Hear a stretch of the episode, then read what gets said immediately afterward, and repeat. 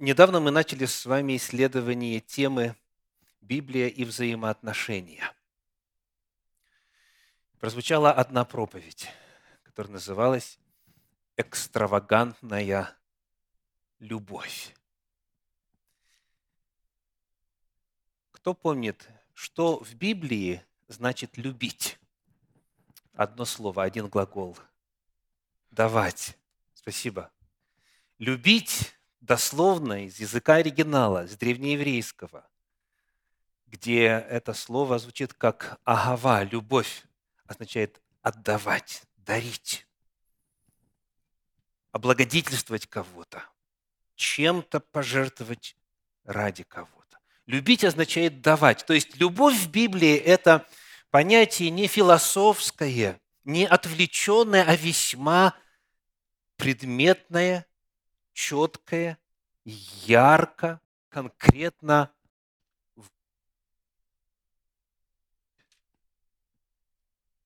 Любовь – это отдавание. Любовь – это дар. Спасибо. Второй вопрос, которому была посвящена большая часть проповеди, касался аудитории любви. Библия говорит, люби ближнего твоего, как самого себя. И это понятие, понятие «ближний» распространяется на любого, кто тебе встречается на дороге. От мужа с женой до врагов. Нет никого, кто был бы исключен из этого правила, из этого требования, из этого императива любить, то есть давать, благословлять, помогать, поддерживать и так далее – вот почему эта любовь была названа в проповеди экстравагантной, потому что это нетипично, это в некотором смысле противоестественно вот так вот любить, так давать, так себя изливать на других. Библия и взаимоотношения. Первая проповедь – экстравагантная любовь. Сегодня во второй проповеди я хочу пригласить вас исследовать, что Священное Писание говорит на тему истинное смирение. Еще один вопрос, без которого взаимоотношения по Божьей модели невозможно построить. Истинное смирение. И мы будем главным образом работать с отрывком из второй главы послания апостола Павла к филиппийцам. Мы будем читать там стихи с 3 по 10. Итак, филиппийцам, вторая глава, стихи с 3 по 10. Ничего не делайте по любопрению или по тщеславию, но по смиренномудрию почитайте один другого высшим себя. Не о себе только каждый заботится, но каждый и о других, ибо в вас должны быть те же чувствования, какие во Христе Иисусе. Он, будучи образом Божьим, не почитал хищением быть равным Богу, но уничижил себя самого – приняв образ раба, сделавшись подобным человеком и по виду став как человек, смирил себя, быв послушен даже до смерти, и смерти крестной, посему и Бог превознес его и дал ему имя выше всякого имени, дабы пред именем Иисуса преклонилось всякое колено небесных, земных и преисподних. Вот это текст для нашего исследования сегодня. Вначале, если вы посмотрите на начало этого отрывка, стих 3, мы находим, что апостол Павел призывает нечто не делать. Что же не делать? Какое у нас первое слово? Ничего. То есть вы видите абсолютный характер этого высказывания, этого императива. Ничего не делайте – по любопрению или по тщеславию. То есть никогда, ни при каких обстоятельствах не должно быть вот этих вот двух явлений. Значит, первое – любопрение. Что это такое? Термин в современном русском языке э, вряд ли часто встречается. Где-нибудь вот э, в речи, за исключением богослужебного церковного контекста. Да? Любопрение – это так уже никто не выражается. Давайте посмотрим, как современные переводы это предлагают. Значит, Перевод Российского библейского общества гласит «из своей корыстия». Ничего не делайте из своей корыстия. Ну, мы помним, да, что апостольские писания написаны на древнегреческом языке, и, соответственно, разные переводы пытаются по-разному это выразить. Еще один термин, перевод епископа Кассиана говорит «из-за соперничества». Ничего не делайте из-за соперничества. Ну, а восстановительный перевод гласит «по честолюбию». Итак, повторим. Свои корысти, соперничество и честолюбие. Вот ничего не делайте, исходя или будучи мотивированным вот этими чувствами и стремлениями. Что еще запрещено, что еще не делать по любопрению или по тщеславию. Но тут легче, правда, этот термин используется и в современном русском языке. И он довольно точно передает, фактически это калька, что касается слова образования из подлинника. В греческом, в оригинале это термин кенодоксия, два слова. Кенос означает пустой, пустой. Ну а докса – это слава. Итак, тче, то есть тщетное, пустое, несуществующее – самопрославление, тщеславие, то есть дословно пустая слава, когда человек пытается выдать себя за нечто, чем он, по сути, не является, что не обосновано. То есть, если человек говорит, здравствуйте, я Вася, то это, скорее всего, может быть так и есть. А когда он говорит, здравствуйте, я Василий Иванович, и дальше идет титул, и а, перечисление там, и так далее, и так далее, то вполне возможно, что в этом перечислении не все соответствует действительности. И тогда это тщеславие, пустославие. Итак, пустая, пустая слава. Ничего, говорит апостол Павел, не делайте по, повторим, своей корыстью, соперничеству или честолюбию, или же по тщеславию. Но вместо этого дальше переходит текст к тому, что делать. Что мы находим? Но по смиренномудрию почитайте один другого высшим себя. Смиренномудрие. Вот это то, к чему мы призваны. Итак, что это такое? Смиренномудрие. Очень мудрено. Этот текст, этот термин нам предложен – вновь, сегодня так уже никто не выражается. Если мы посмотрим на современные переводы, то перевод Института перевода Библии в Заокском говорит просто «смирение». Смирение. В подлиннике же используется такое длинное слово, тоже двухсоставное, это «тапейно фросюне», то есть дословно, значит, «тапейно» – это низкий, то есть как бы не, невысокий, такой непретенциозный, Тапейно, ну и фронео – это думать, мыслить. То есть дословное значение термина таково. Думать невысоко. Думать невысоко. Имеется в виду о себе. Думать невысоко о себе. Итак, первый термин – смиренномудрие, дословно смирение. Вот к этому призывает апостол Павел. И дальше сказано по смиренномудрию, по смирению, вот исходя из вот такого мнения о себе – Почитайте один другого высшим себя. Почитайте один другого высшим себя. Ну, давайте попытаемся, что называется, э, на пальцах. Как это почитать другого высшим себя? Во-первых, э, интересно посмотреть, как современные переводы. Перевод Стерна говорит «лучше себя».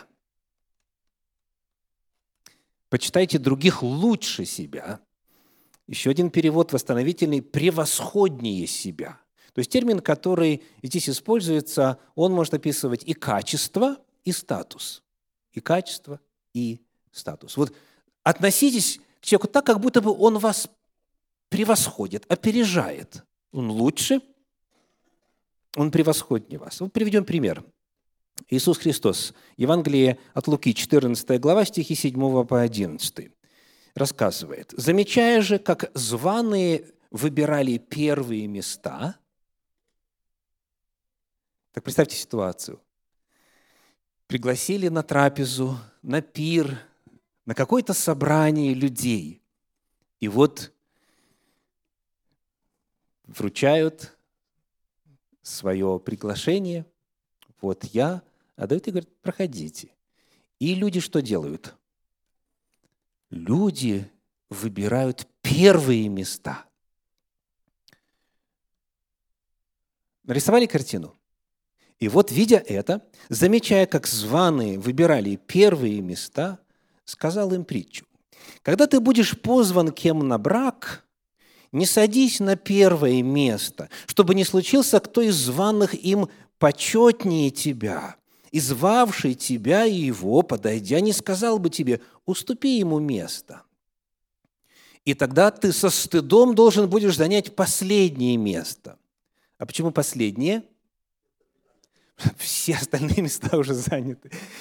Тебе скажут, это тебе не по чину, это тебе не по рангу. Ты себя оценил выше, чем должно, поэтому вот возьми, что осталось. Но когда зван будешь, придя, садись на последнее место. Чтобы звавший тебя, подойдя, сказал, друг, пересядь выше, тогда будет тебе честь пред сидящими с тобою, ибо всякий возвышающий сам себя унижен будет, а унижающий себя возвысится. Вот это важный тезис. Всякий, кто возвышает себя, будет унижен. Всякий, кто унижает себя, будет возвышен. Вот это очень важный духовный закон в Божьей Вселенной. Так Господь устроил социум, так Господь устроил взаимоотношения. Итак, чего не делать? Ничего не делать из своей корысти, соперничества или честолюбия – из тщеславия, из пустой славы. Вместо этого быть смиренным и думать о себе невысоко, почитать один другого высшим себя. Визуальная картина такая. Подъезжаете вы к равнозначному перекрестку. Одновременно. Со всех четырех сторон. Как быть в такой ситуации? Что правила говорят? Правило правой руки. Да? Если кто-то есть справа от вас, то что делаем? Пропускаем, да? Вот. А если человек считает другого важнее себя, то хоть тот и справа, он что делает? Со мной такое здесь нередко случается, да, то есть ты приехал вроде бы одновременно или даже э, приехал раньше того, кто справа подъезжает, а он что говорит? Пожалуйста, проезжайте. Такого до приезда в эту страну я отродясь не видывал. Чтобы кто-то на перекрестке сам тебя вперед пропускал. Вот это вот простейшая иллюстрация. Почитайте один другого в высшем себя. Может быть, ему нужнее, может быть, он торопится, может быть, и так далее. Так? Теперь, что читаем мы дальше? Мы продолжаем работать с нашим отрывком. Третий стих мы разобрали. Покажите нам снова, пожалуйста, филиппийцам 2.3. И теперь переходим к следующему, к четвертому стиху. Не о себе только каждый заботься, но каждый и о других. В современном переводе Кассиана преследуя не собственную выгоду, но и выгоду других. То есть не то, что свою выгоду преследовать нельзя или запрещено, но просто не только свою, да? Не о себе только каждый заботится, но и о других. То есть Господь говорит, смотрите вокруг. Замечайте тех, кто рядом с вами находится. Опять же, если вернуться к теме э, вождения, то, к сожалению, нередки ситуации, при которой человек едет, вздумалось ему повернуть налево. Он первым делом что делает? Он сначала поворачивает, потом, может быть, включит э, сигнал поворота, потом, может быть, повернет голову. Я помню, когда я осваивал правила дорожного движения, а, я тоже впервые столкнулся с, вот с таким важным подходом. Перед тем, как повернуть руль, поверни что? Голову. Представляете? То есть, потому что есть вот это так называемое слепое пятно, в котором не видно. И это правило меня, ну, в буквальном смысле, спасало неоднократно, и не только меня. То есть, не секрет, к сожалению, что не все живут по этому принципу. Не все о других заботятся, не все интересы других принимают во внимание. Или же семья. Купили какое-то лакомство, которое каждый хотел бы как можно больше разместить в свой пищеварительный аппарат. И кто первый добрался, кто первый дорвался, тот и забыл, что есть еще и папа, и мама, и брат, и сестра, и так далее. Иные там члены семьи. То есть не видит других. Я, я, я, я. Господь говорит, вместо вот этого, вместо того, чтобы поступать по себялюбию и так далее, тщеславию, Почитайте один другого высшим себя. И не о себе, только каждый заботься, но каждый и о других. Я помню, в детстве услышал рассказ, я не имел возможности проверить, это правда так было или нет, но рассказ, что однажды в пельменной за столом сидели трое.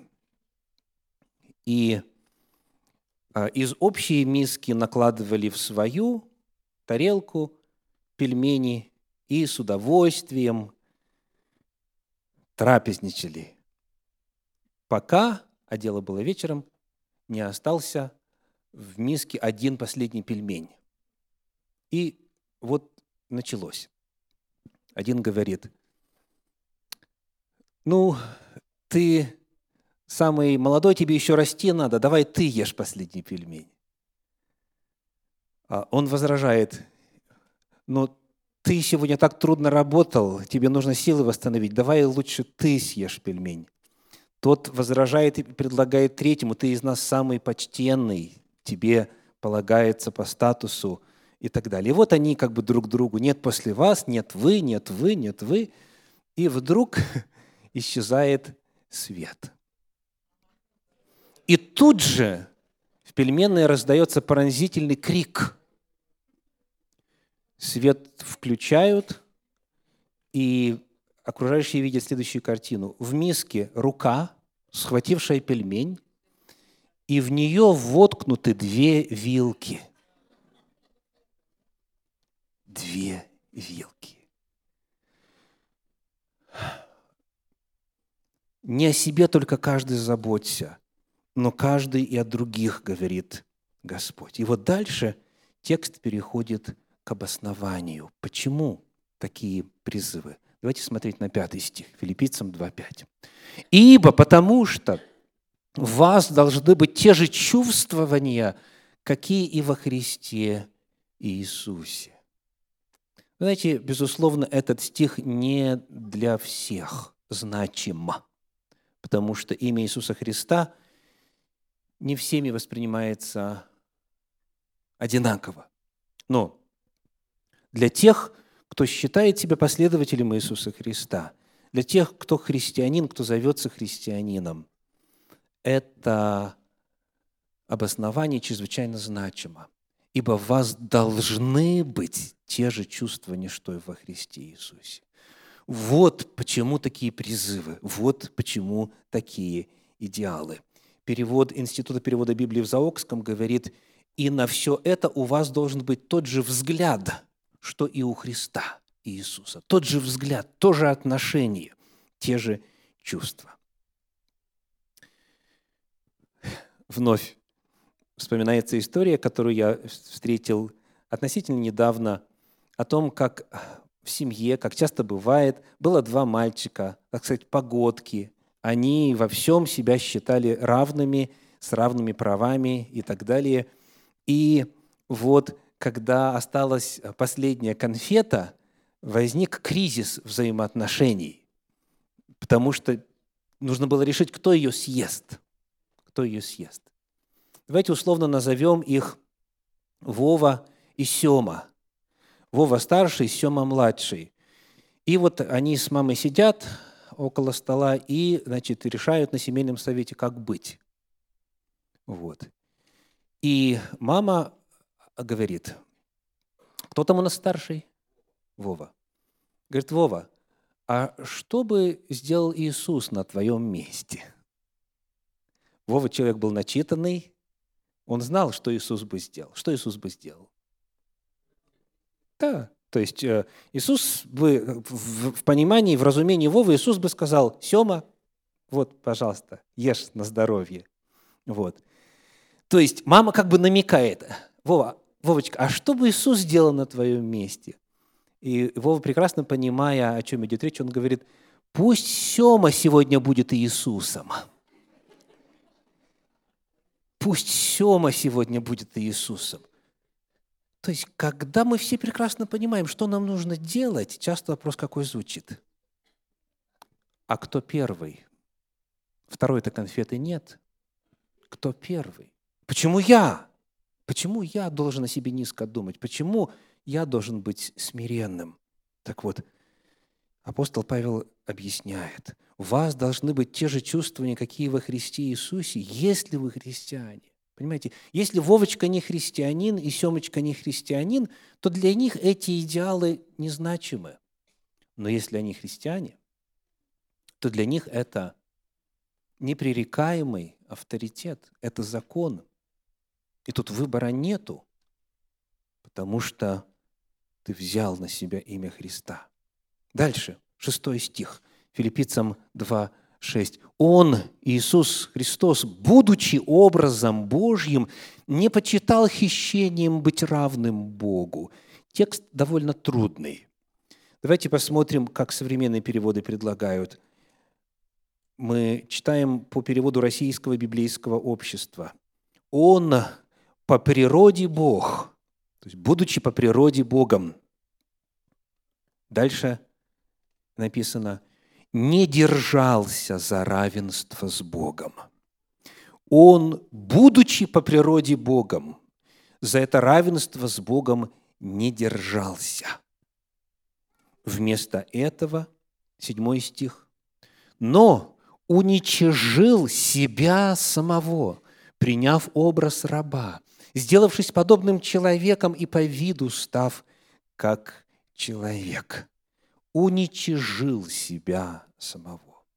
То есть Бог, Творец, Жизнедатель, Всевышний, Он сам себя уничижил, сделавшись человеком, сделавшись подобным тварному существу.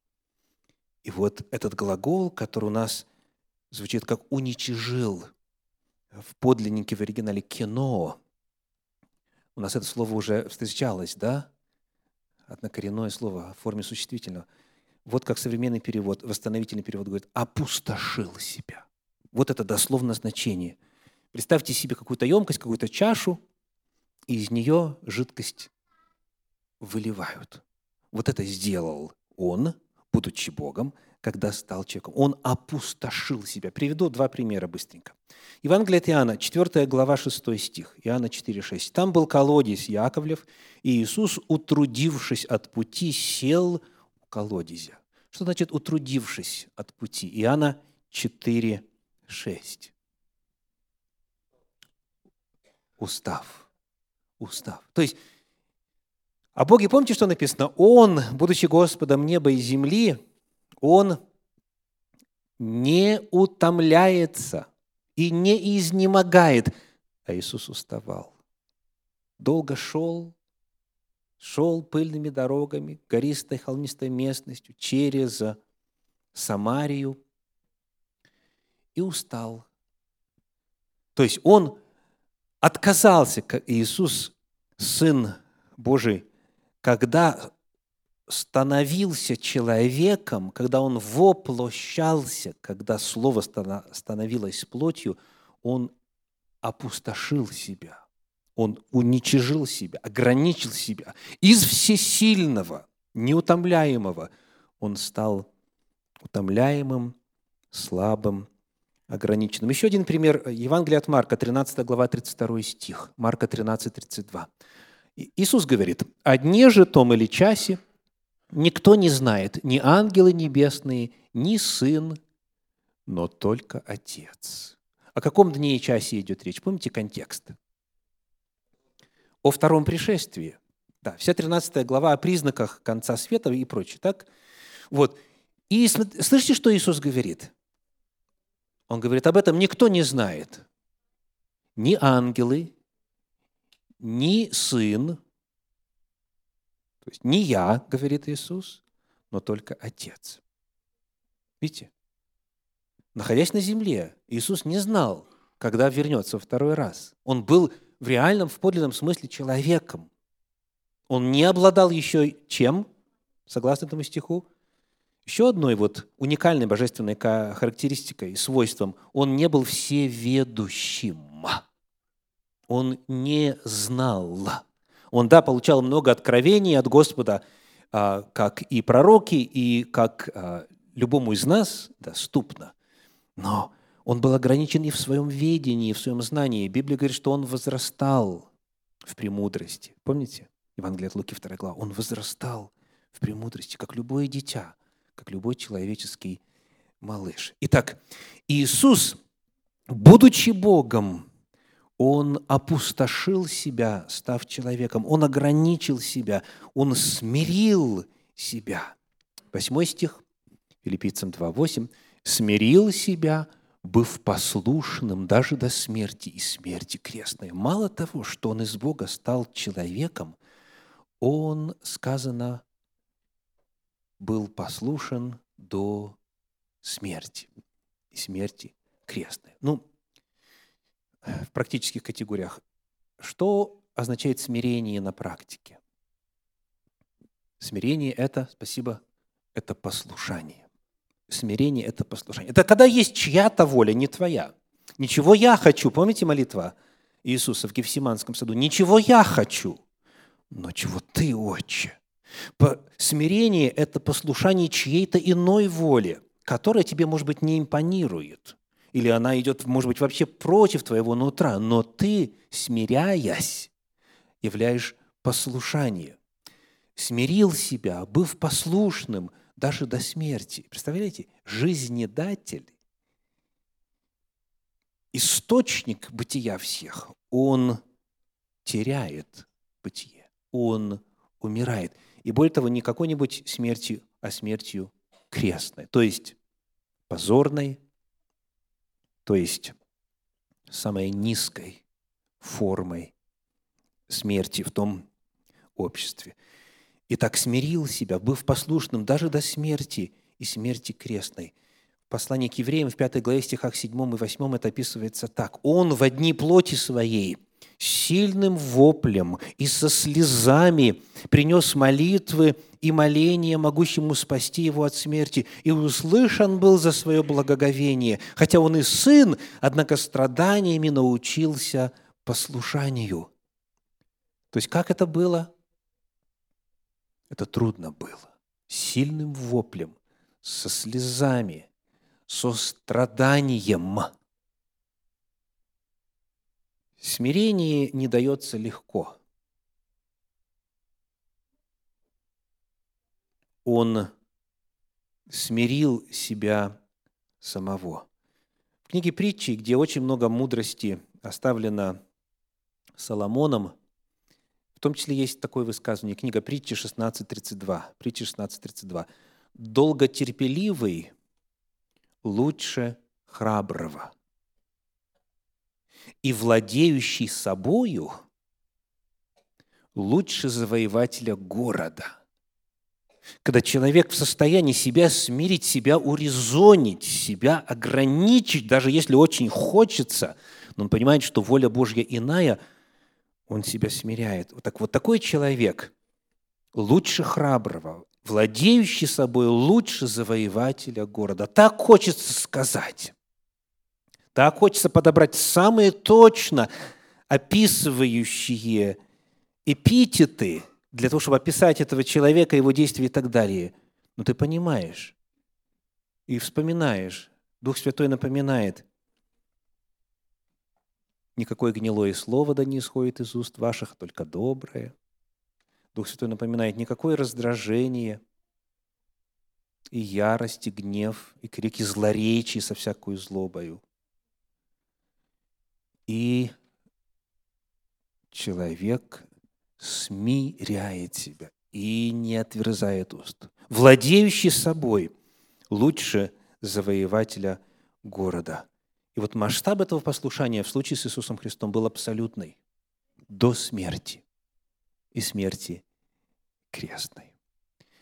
Итак, вот почему, вот как обосновывается в тексте Священного Писания этот призыв. «Ничего не делайте по любопрению или по тщеславию, но по смиренно-мудрию почитайте один другого высшим себя. Не о себе только каждый заботится, но каждый и о других. Ибо, ибо в вас должны быть те же чувствования, что и во Христе Иисусе. И вот каковы они». Он совершил этот путь от самой высшей точки до самой низшей точки добровольно, сам смирил, опустошил себя. И, наконец, давайте прочитаем два последних стиха в нашем отрывке для изучения. Филиппийцам 2 глава, в начале 9 стих, 2.9. «Посему, поэтому и Бог превознес его и дал ему имя выше всякого имени». Аллилуйя! Когда Библия рассказывает о том, что произошло после, после смерти Иисуса, то во всех без исключения местах, а их десятки – Воскресение Иисуса описывается в страдательном залоге. Что это означает? Не воскрес, а был воскрешен. Иисус был воскрешен, Он был возвращен к жизни. Бог Его превознес, Отец воскресил Его, и Иисус был вознесен и снова обрел. Вот подобно тому, как Он опустошил себя в свое время, точно так же Он снова был наполнен – всем тем, чем обладал до своего воплощения, сошествия, послушания и смерти. Посему и Бог превознес его и дал ему имя выше всякого имени. Когда человек смиряется, говорит апостол Павел, когда человек смиряет сам себя, он этим дает Богу пространство и право действовать. Смотрите, когда человек сам себя возвышает, сам о себе напоминает окружающим, помните, кто я, мои заслуги, мои регалии и так далее, то Бог в стороне. Богу нет никакой возможности пособить этому человеку, потому что Бог гордым противится. То есть когда человек сам себя возвышает, отстаивает свои права, заявляет, напоминает, кто я, не забывая я там и так далее, и напоминает, кто они, да, вокруг и так далее, то тогда, то тогда у Бога нет возможности действовать. Но когда человек сам себя смиряет, тогда Бог получает право действовать. И тогда Он начинает возвышать человека. В первом послании Петра, в пятой главе, в стихах 5 и 6 написано, «Также и младшие, повинуйтесь пастырям, все же подчиняясь друг другу». Безотносительно к рангу, к опыту, к статусу. Подчиняясь друг другу, все облекитесь смиренно мудрием. То же самое слово. Смирением. Потому что Бог гордым противится, а смиренным дает благодать. Итак, смиритесь под крепкую руку Божию – Давайте вместе произнесем концовочку. Она так благодатно, жизнеутверждающе звучит. Хорошо? Да вознесет вас в свое время. Бог знает когда, каким образом, при каких обстоятельствах. У него миллион путей восстановить статус человека, который сам этим статусом готов пренебречь в пользу другого. В пользу другого человека.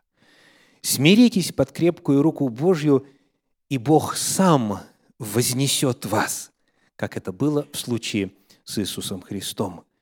Последний десятый стих, вторая глава послания филиппийцам, «Дабы пред именем Иисуса преклонилось всякое колено небесных, земных и преисподних». Обратите внимание, другие также этот статус признают.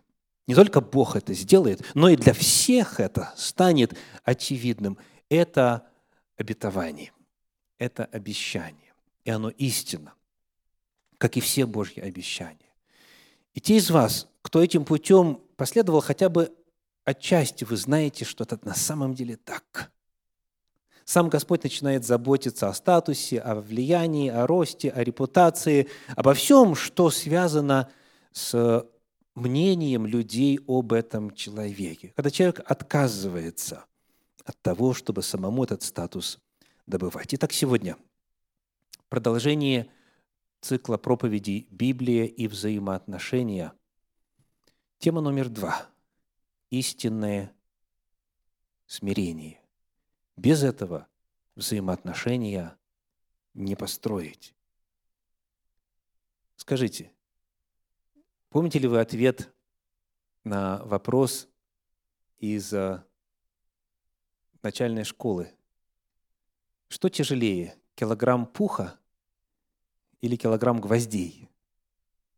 Помните?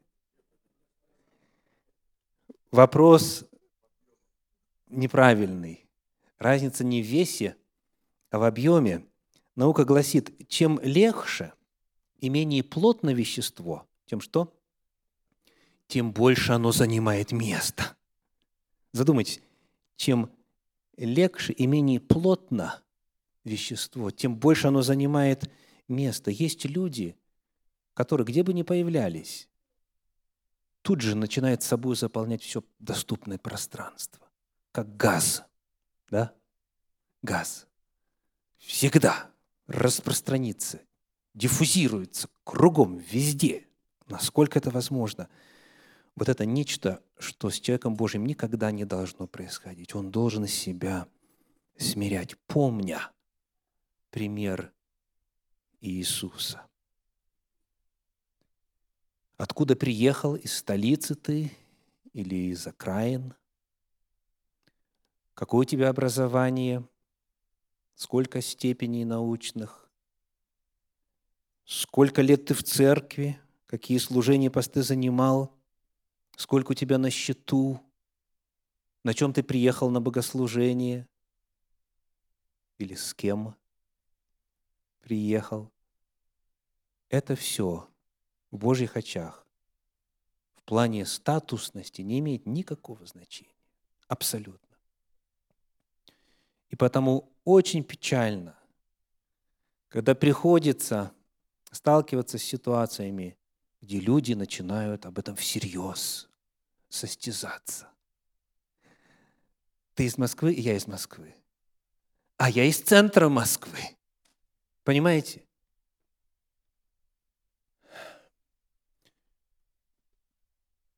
Младший, старший. Это настолько неуместно, дорогие, когда речь идет о Боге, который смирил себя самого. В Евангелии от Матфея в 11 главе, в стихах 28 и 29 звучит приглашение «Придите ко мне, все труждающиеся и обремененные, и я успокою вас». Возьмите иго мое на себя и научитесь от меня, ибо я кроток и смирен сердцем, и найдете покой душам вашим. У смиренного человека в душе мир, потому что ему не нужно сражаться за место под солнцем. Он этим не занимается. Он не тратит силы на борьбу за свой статус. Он научился кротости и смирению у Иисуса. И он знает, что Бог вознесет его, когда нужно – и в какой мере нужно. Если кому-то трудно с этим, а трудно, по крайней мере, периодически всем нам, помните призыв Иисуса. Придите ко мне. Научитесь от меня. И найдете покой душам вашим. Иисус знает, как научить смирению. Проводите время с Ним, учитесь у Него. Аминь.